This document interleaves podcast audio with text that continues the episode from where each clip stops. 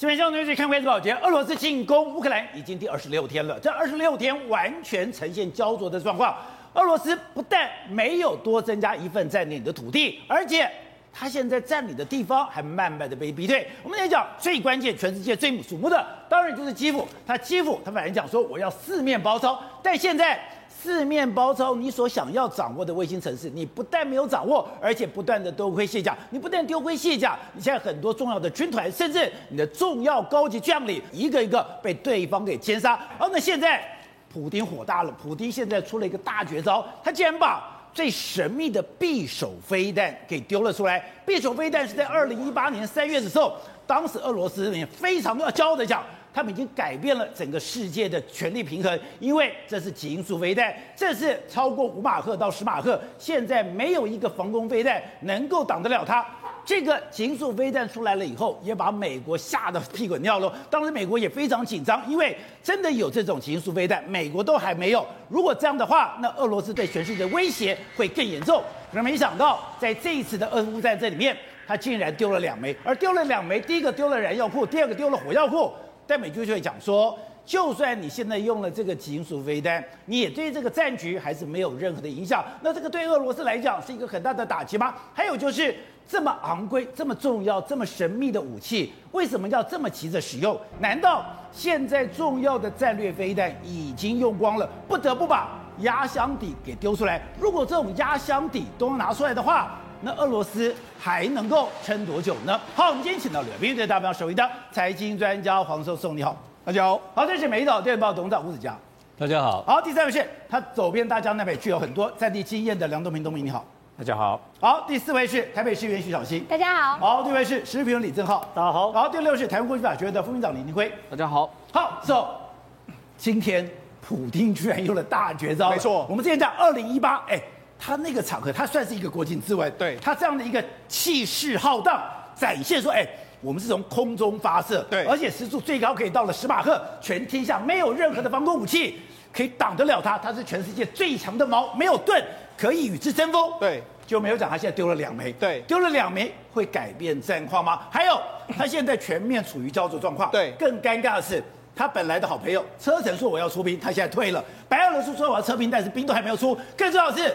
中国被威胁到完全要跟俄罗斯一刀两断了，而且二零一八年三月的时候，普丁在他的国情咨文上面跟全世界宣告，我们已经俄罗斯国防部已经开发完成了匕首飞弹，这个号称有五马赫到十马赫，可以穿破世界上任何一个这个防空飞弹，甚至他说这个我们把它定位成对美国的最终的核武的这个我搭载核武攻击美国。另外一个美国的所有的航空母舰都不是匕首飞弹的这个对手，这是我们俄罗斯的倚天剑屠龙刀啊，它是打航母的，没错，结果没有一个航母挡得了匕首。现在呢，这个这个在这个礼拜的时候呢，他们发射了两枚匕首飞弹出去，两枚匕首飞弹打什么？打乌克兰的一个弹药库，然后打了一个油库。人家就说你这是大炮打小鸟啊！哦、我们可以可以跟他说是啊，这其实叫做图穷匕现。美国国你要图穷匕现，美国国防部的这个奥斯汀说。表表示什么？这个没有改变任何的战局。你宣称说这个飞弹可以改变战局，奥斯汀的说法是没有改变任何的这个战局。你的超级大杀器都出来了。对，而且他打了这两个这两个目标之后，的确你达到了震慑的效果，但是没有改变战局。为什么？第一个，你到目前为止来说的话，你的占领土地越占领越来越小。你现在只能这样，你现在只要包围马利波，你要这么进行屠城，用这样来伤害人家。另外一个，你现在说的高级将领已经有六名之以上的高级将领阵亡，阵亡的将领。越来越多，再来盟友完全切割啊！车臣这这军阀卡卡迪罗夫就说：“哎、欸，我们现在没有要打了。”另外一个白俄罗斯车臣撤出了，白俄罗斯原本就说：“哎、欸，我们有意在国内部署这个核武。”他现在说：“我们根本没有这个意思。”甚至连这个目前的习近平好像跟俄罗斯也渐行渐远。所以你可以看到，其实呢，我为什么他说他是逼穷图穷匕见？因为你摸包之后，你知道拿出个大杀招，希望能够改变，但是无奈是没有改变任何的一个战况。好，是你是跑股票的，你说。这根本就是俄罗斯的利多出尽，没错，因为你把最终的武器都拿出来，是如果还不能改变战局的话，对，那你不是又越来越惨吗？没错，你看他发射的这两颗，第一，而且这还是什么，还是俄罗斯国防部公布了，这次所有的照片什么都是他们自己公布了。好，俄罗俄罗斯国防部说，哎，我们攻击了这个这个西南部这个法兰科州的这个另外一个地下弹药库的时候，我们用了这个极音速飞弹，第一次攻击了这个地方。现在紧接下来的话，在尼古拉耶夫，我们用所谓他们的这个弹药库，我们也攻击了他们的弹药库，我们也攻击了他。所以呢，他们还说这次是搭载什么？用米格三十一的这个飞机搭载，因为米格三十一可以飞到约莫是这个空中的话是三万公尺以上，然后再加上说这个这个匕首呢，它原本的这个时速呢就已经有五马赫，然后再加上这个原本的米格的飞机这样冲出去以后可以到十马赫，哇！所以这样打击了这两个目标，哎，打击。但问题是人家说你打击这两个目标干嘛？油弹库跟弹药库需要用到匕首飞弹吗？那这有几个说法，第一个就是说你可能已经没有其他的飞弹可以打，你必须要拿出匕首飞弹来。打这两个目标，其实我们上个礼拜讲过，他本来有一个非常厉害的伊斯坎达尔，伊斯坎达尔也是号称说现在没有任何防空飞弹可以挡得了。对，伊斯坎达尔厉不厉害？真的很厉害。对，可是你打光了，是人家还是不投降啊。是，接下来说你有一个大口径的导弹，对，就是我们刚刚讲哈尔科夫的那个市政厅，对，就是被他摧毁的。也打光了，对，那个编号叫做俱乐部型的飞弹也没有了，所以两个都没有，所以你才要打，哎、欸，不然你这，哎、欸，我跟大家讲，你是要用来对付美国的航空母舰，还有用来对付美国的核反应，只有你用来两台大，一个弹药库，一个油弹库，请问你这是不是不是大炮打小了？不然你是怎么样？而且。这个匕首很贵吗？当然很贵，宝杰，这是俄罗斯的终极杀招哎！你看他们这是怎样？他们当初就说它可以用每小时六千两百公里的速度飞行，那因为它搭载在米格飞机上面，所以它速度可以更快，发射出去的时候可以到达每小时一点二万公里，而且它的这个抛物，它的这个抛物线的这个方式，让你根本无法去拦截。所以，但是你看现在这个全世界的这个科技专科技专家或者军事人员都说，它就是在炫技啊！哦，你也可以看成是被孤立的这个现象，因为它的库存已经没有很大，所以它。对这个西方不断的呼送这个武器给乌克兰，感觉到非常惊恐，所以他赶快拿出一个大杀招，看能不能全部的压制你们的这个气焰。但现在要注意的是，现在俄罗斯有点像被困住了。你现在最怕就是困兽之斗，因为困兽之斗的时候。他什么事情他都可以做得出来。没错，事实上，俄罗斯目前为止来说，真的他现在只能够越来越残忍，越来越残暴。这个俄罗斯国防部的这个控制中心，他负责人说什么？因为他们目前的马利坡已经把它围城，马利坡围到目前为止来说，他说目前已经有这个九万六万人左右撤离。他说目前城内还有十三万人。他下了一个通牒令，三月二十号凌晨五点开城投降，不然的话，全部你活下来的人都被俄罗斯视为战争犯。哦，我们用军法审判你。哎。所以呢，你只要留下来，对，就算是平民，对，你都是战犯。他说你可以放下武器，保证让你离开马利坡。但是问题是现在，而且他还放狠话哦，一场可怕的人道灾难会出现。对，没错。那你知道，事实上现在马利坡，我们看到马利坡的整个城市，如果你去看它里面，它已经被轰炸到，你已经完全认不出来这个城市。它从开战的第一个时间，我们很早就讲，它就包围了马利坡，当时由顿巴斯的军队继续包围。包围到目前为止，他们就是不投降，不投进入城市之后又被赶出来，打来打去。你看整个城市已经被打成这个样子，完全断垣残壁，这个非常多这个荒烟蔓已经打到。这是马利坡的对，已经完全认认不出来，甚至连马利坡城市里，今天大大家都知道，马利波里面有个欧洲最大的这个炼钢厂，叫阿佐夫斯塔斯塔尔的这个炼钢厂也被击毁，被击毁。你看他现在开始啊。把你整个城市完全都把你炸掉，把你毁掉，我要摧毁你的这个意志力。你十三万十三万人如果投降的话，他就赌说乌克兰你可能气势又往下走。可是问题是乌克兰民众现在也跟你耗在这个马利波里面。其实我们现在看到这是马利波的状况，马利坡被围城已经十天以上了，这个地方已经真的对马利坡来讲，他们已经弹尽援绝了，他们的粮食、他们的这个天然气、暖气基本上已经被阻断了。结果俄罗斯讲，我给你时间的时间，我来给你时间投降，不投降你就是战犯。可是可怕的是，也可以看出来乌克兰在这个上面他们都有多厉害。他们竟然十三万人，没有一个人愿意开城投降。没错，现在马利坡是变成是乌克兰跟俄罗斯心理层面的交战。为什么这样讲？实际上，这个城市已经被无差别的封锁了二十六天之后，不断的轰炸、轰炸、轰炸，炸到目前为止，这个城市里面基本上没有水、没有电、没有粮食，什么东西都没有。就在他们现在很多记者，连俄罗斯的军事记者在采访的时候，都险些被迫击炮击中，这是他的画面。另外一个，在巷，在整个马利坡的这个城巷子里面来说，车这个街道上面，车臣的军官还常常在这边开枪，甚至他还对民众开枪，还原本就已经是好的房子，他就故意去炸房子，他们已经完全杀红了眼的这个情形。那另外一个，他。们这样杀，对不对？另外一边，马利坡所有民众，他们现在自发性的把这个已经不幸身亡的相关的城市的人民，哦、他们就挖这个壕沟或挖沟渠，然后把它放进去。这样，目前为止。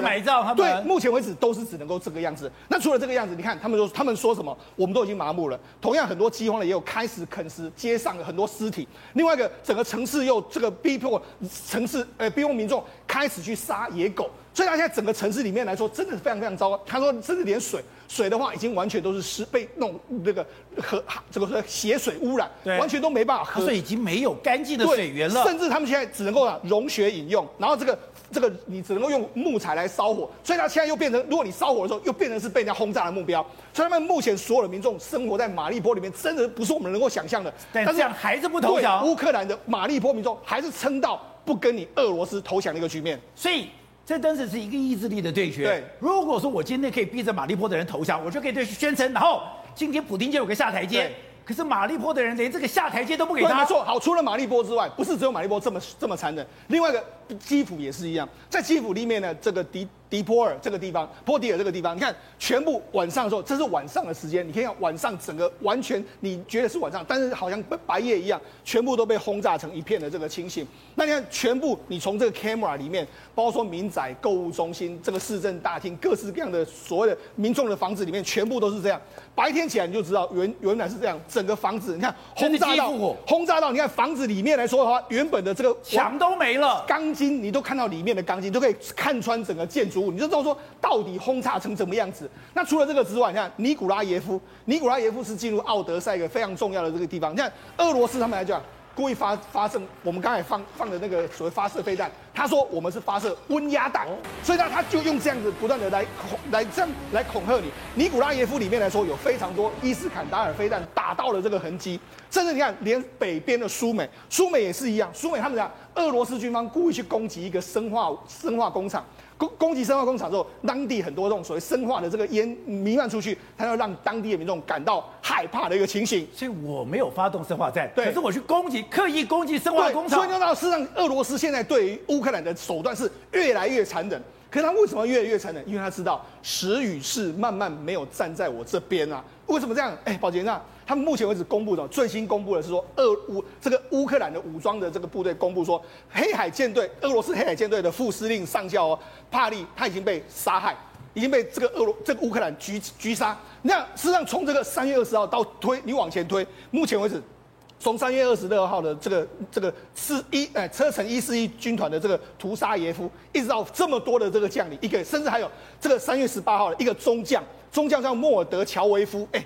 中将哦，他也都被杀害，还有很多少将全部都被杀害。你就知道说，事实上现在很多高级将领一个一个阵亡，他在指挥系统当然会出非常大的问题。这是为什么这个前线的战事越打越不顺的一个非常明显的这个征兆。为什么现在刚才讲的俄罗斯的将领至少有六个将军对已经在这一场战争中死亡，对非常不寻常。是，是有人去统计，美国美国这两年这几年也是征战四方。美国这二三十年只有一个将军在战场上死亡，所以将军在战场上死亡有两个可能，第一个是你的整个作战系统完全混乱，对，这个就是。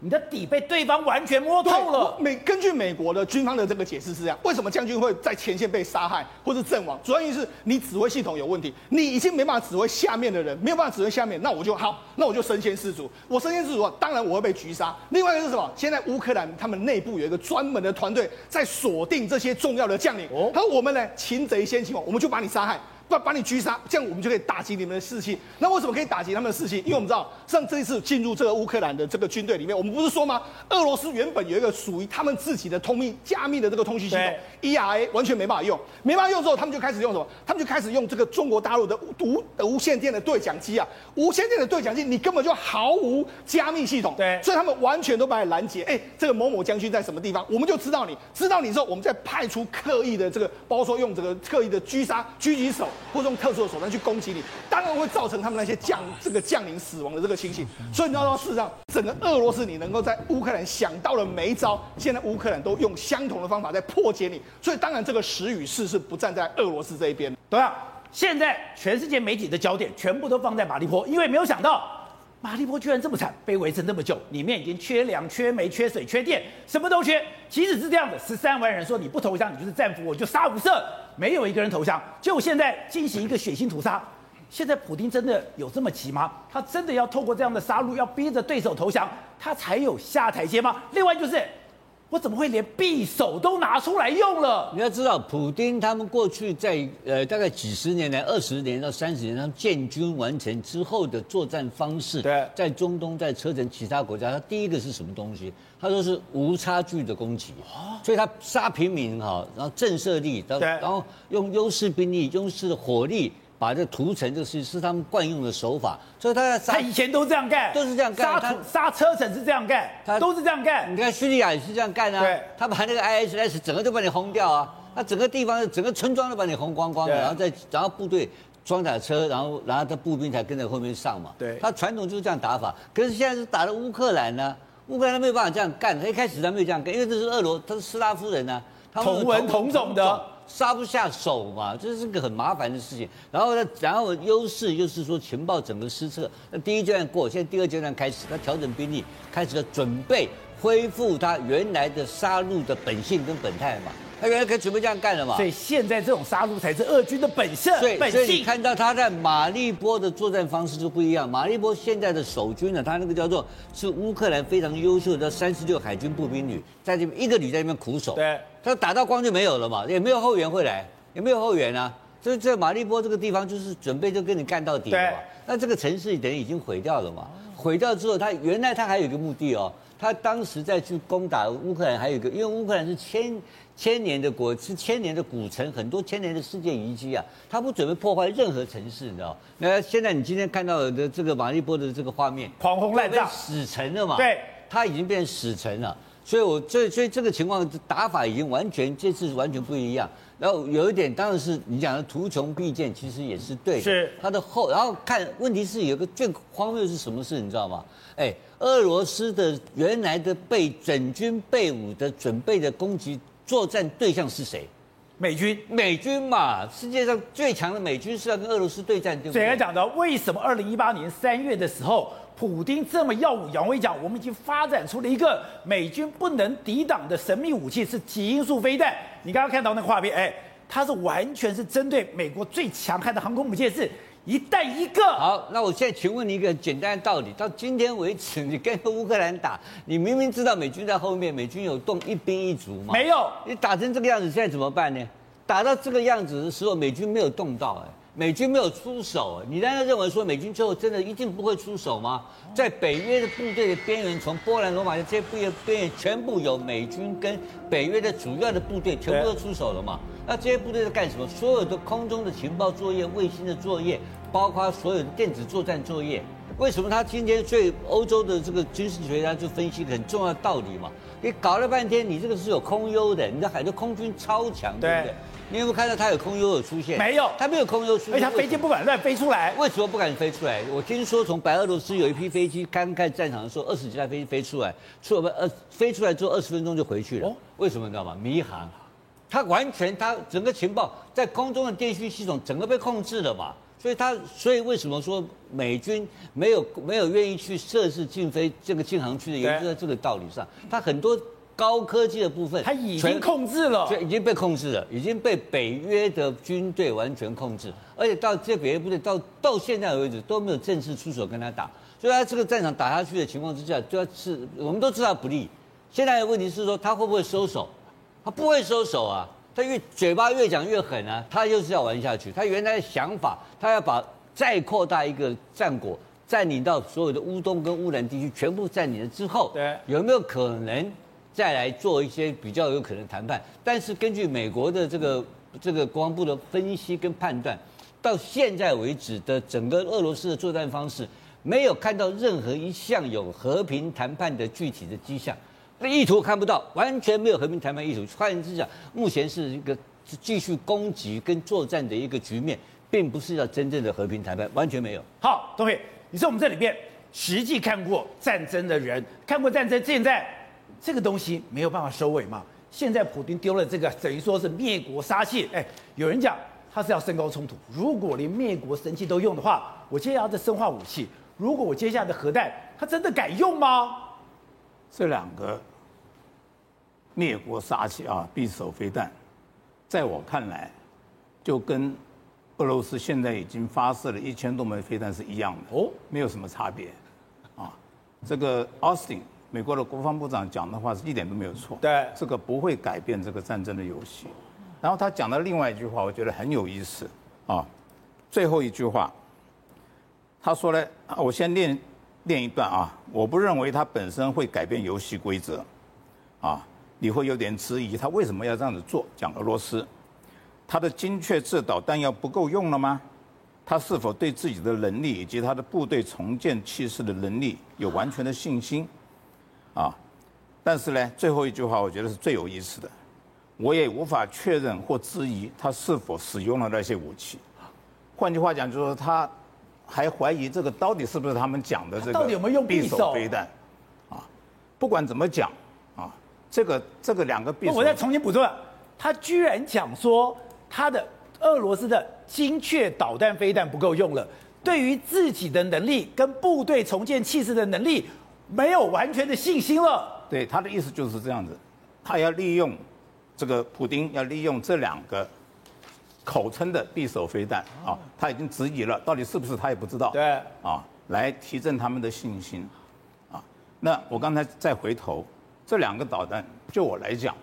跟那一千多枚已经发完是一样，唯一的差别就是它飞得比较快，也许打得比较准，但是呢，对这个战场已经没有任何影响。照这样，普丁不就没招了吗？他本来就没招了，本来就没招了，本来就没招了。他现在就是在最后一招嘛，啊，那为什么这样子讲呢？因为像这种精确打击的飞弹，其实是在开战的第一时间就要用的哦。开战第一时间把这些对方的这些基地啊重要的设施全部打掉，然后坦克大军出来是清理战场、收拾残局，这个一定是普丁原来的这个构想，但是完全没有按照他的这个构想发展这个战争，因为又要回到拜登讲的话，因为普丁完全没有概念他会碰到什么状况，啊，现在我们就可以看得出来了。他现在对这个战场是完全没有办法了。好，那这些他现在在马利坡这样子狂轰乱炸的，这样子杀人，他是有意说我要取得一个城市，我要让这些人屈服我，我才可以有下台，还是说他已经抓狂了？不，他只剩下这个办法了，只剩下这办法。他这个第一波到现在为止一千多个导弹没有发生效用。对，啊，这一千个导弹理论上是要让。乌克兰没有战力了，对，但实际上不是。我们现在看到乌克兰还有战力，那这就是，其实俄罗斯军队并不弱，当然不弱。过去这十几二十年，只有俄罗斯跟美国打过仗，对，打了好几仗啊。他们是有真的战争经验的，他怎么可能弱嘛？是不是？那他完全没有想到，就是他他很知道他自己我很强，但是他没完全没有想到这个乌克兰，整个战略跟战术都改变了。他碰到一个他没有办法应付的问题，然后他现在也转不过来，不可能转过来，因为太多事情他不知道了。换句话讲，就是说这个战争最起码到目前为止，完全是在美国跟北约的掌握之中，他们完全知道怎么回事，啊，下一步会怎么走，他们也知道。对，俄罗斯完全不知道，关键在这个地方。好，那正好刚才讲的，他为什么要用匕首去炸那两个字？他现在受不了了。我的兵员一个一个丧失，连我在赫尔松的直升机，我在赫尔松的地面部队都一个一个的被炸掉。但是乌克兰却从整个西方源源不绝，而现在有更多的报道出来了，原来它的外援充满了弹性，它可以随时改变它的接货的方式，随时改变的接货的地点，而且我要什么，很快就送进来。更可怕的是，伊隆马斯克的他的 Starlink。竟然可以空中指引无人机，然后精准的猎杀目标。对，我们之前一直讨论啊，在乌克兰境内一定有很多隐形的补给链嘛，否则没道理物资不断的送到前线嘛，四十八小时原则上就到了。结果呢，这条隐形补给链呢，哎，让华盛顿邮报跟拍，你俄罗斯也找不到，这件事情是非常非常厉害的。让华盛顿邮报跟拍。华盛顿邮报特别做了一个调查报告，就左边那个啊。然后呢，他其实跟拍的过程中，他只要求一件事，就是说你可以跟，然后你也可以拍，可是你把定位系统关掉，把手机关掉。对对，手机关掉。那原则上我就看你怎么补给，怎么补给。结果呢，华盛顿邮报看完后，哎，瞠目结舌啊！在一次补给中，四十五辆车就这样神秘的从立陶宛出发，然后到达了乌克兰，然后到乌克兰。四十五辆车，四十五辆很多哎、欸，四十五辆非常多。然后呢，从立陶宛出发嘛，到达乌克兰，然后到达乌克兰之后呢，化整为零，就散在整个乌克兰的山路、土路，然后各种省道等等，然后就不见了。所以这东西，那个华盛顿邮报瞠目结舌啊。可是，那这些人是乌克兰人吗？那他怎么可以这么熟门熟路？还是说？他有一个非常精准的卫星导航，我跟着路走就好了。第一个，他有交接点，原本这些东西都从北约哦，因为华盛顿邮报这个所谓发售点是从立陶宛，我们一直以为是波兰，对不对？就既然是从立陶宛，想都没有想到在北方的立陶宛，然后过华沙，然后一路到这个乌克兰，然后呢？这个集结点呢，他们的行车速度有多快？十八个小时从立陶宛出发就已经到到乌克兰境内。他是怎样？中午十二点大家上车，然后开开开开开到凌晨的时候，刚好到乌克兰边境。然后到乌克兰边境的时候呢，这个记者就下去看看到底有多少东西嘛，对不对？结果呢，里面有吉普车、有救护车、有二十四吨的柴油、有野战厨房、有七千件的防弹衣，还有无人机、夜视装备、一万三千个止血弹，还有两百部卫星电话。然后他在那边，对不对？因为前线很需要很多吉普车啊、救护车等等，对不对？所以他们就看那些吉普车，更厉害是那吉普车外面烤漆都烤好，烤成绿色。然后呢，油箱加满油，油还加满了，你加满了，你送过去就直接开。然后呢，到了这个边境的神秘的集结点之后，乌克兰不同战线，有的是基辅来了，有有的是哈尔科夫来了，全部就在这边集合，然后开始领领领领领领领，然后领完了鸟兽散就散掉，就散掉，就散掉，然后就化整为零，然后就不见了。然后这些补给的过程中，最最最关键就是其中一个叫 Starlink。Starlink 我们至今呢已经看到有两批 Starlink 的货送到乌克兰境内，对不对？我们一直以为 Starlink 原来是让这个乌克兰通讯可以顺畅，长官可以联络属下，属下可以联络家人，对不对？结果今天有一份调查报道出来。我们全部都错，怎么样？斯大林格在乌克兰根本不是做通讯，他做什么？战场管理的啦。现在我们不是做战场管理？对，我们之前不是一直猜为什么俄罗斯行军到哪里，乌克兰早就 stand by 好，我的无人机架好，我的 RPG 火箭弹载好，我的陆战全部挖好，然后你过来我就直接猎杀你。原来啊，原来 Starlink 在乌克兰架起一个系统，叫做 Delta 系统。这个系统很类似 Link 十六，Link 十六就是我们国军现在在黄砖的，把卫星、然后雷达等等全部累积到一个动态的地图上那边。这是我们国军在黄砖。可是第一件事情啊，在这个 Starlink 因为是五 G 的讯号，它能拿到的讯息更细。包含无人机的拍照，包含监视器，包含感测器，甚至我怀疑我们之前讨论过，不是手机叫乌克兰民众用手机拍张照片，你回传到一个 Telegram 的地方，也到 Starlink，对，也到这个 AI 的系统里面，因为他说他用 AI 把它串起来之后，会建立一个互动式的地图。这地图就真的你在看这个互动式地图，你在看电视一模一样，它就是一个非常大的配。然后你人走在这边的时候，你就会看到你左前方有哪支俄罗斯的军队，右前方有谁。然后呢，他的，然后你甚至可以可能可以点选出来，知道他的装备是什么，他的战斗力是什么是什么。这些东西全部统合在这个什么所谓的呃乌克兰的战情是，让乌克兰调兵遣将嘛。所以对于俄罗斯来说，以前我们在步兵要学什么攻防收紧歼，歼是什么坚兵，坚兵是死亡最多是。我找部队一出动的时候，就要尖兵出去，尖兵就要看对方的状况，然后尖兵要回报。现在根本不用尖兵了，现在这个尖兵在天上，这个尖兵是无人机，这个尖兵是 Starlink，而且更可怕是连北约的侦察机都可以帮你尖兵。为什么？因为这套系统，去年北约的黑海演习，三十个国家帮乌克兰已经用过这个系统，它可以连北约的侦察机的讯号全部都拉到这个讯系这个系统里面。所以之前 BBC 不是有上北约支援去拍摄？为什么北约支援一到边境飞啊飞啊飞，一部分资讯给北约看，另外一部分给谁看？给乌克兰看嘛。所以这一系列呢。就是乌克兰为什么可以在让让人家觉得说敌暗我明，让让俄罗斯这么这么沮丧的原因呢？那你有这套系统之后，CP 值超级高了。我们一直以为他们杀这个俄罗斯坦克用这个标枪飞弹，对不对？现在其实不用，现在用到类似于很古早的 RKG 三的碰撞式反手榴反坦克手榴弹都可以。我就跟这个左下角，我们就是 RKG 三的这个碰撞式的这个手榴弹东西。这哎、欸，以前冷战时候有没有打打开超插销？然后丢出去，对丢出去的过程中会出一个小小的降落伞，哦然后它会直直的掉到这个坦克上面，对不对？这是冷战时期留下来，对不对？结果他们现在把这个东西绑在无人机上面，对那我绑在无人机上的时候，因为我已经知道哪里有坦克嘛，我就派无人机过去，然后呢也不用标枪飞弹，也不用人操作，我就你看这样，这是以前丢的样子，上面会有一个这个小的小的降落伞，那就爆炸嘛。可是你人很近，人不了多掉丢不了多少，对不对？可是你如果你想想看哦，这个小的坦克是由无人机丢下来，对对于俄罗斯的坦克压力有多大，杀伤力有多大？他们现在把这个一个一开始它是绑汽油弹。后来就绑这个，他们发现他们有大量的库存，对不对？对全部绑在无人机上面，然后丢一个炸一个，丢一个炸一个。所以对他们来说，这叫做战场管理，老武器新生命嘛。所以对于俄罗斯来说，这场仗为什么那么难打？因为你真的不知道你面对的是什么，你也不知道你面对的是什么武器。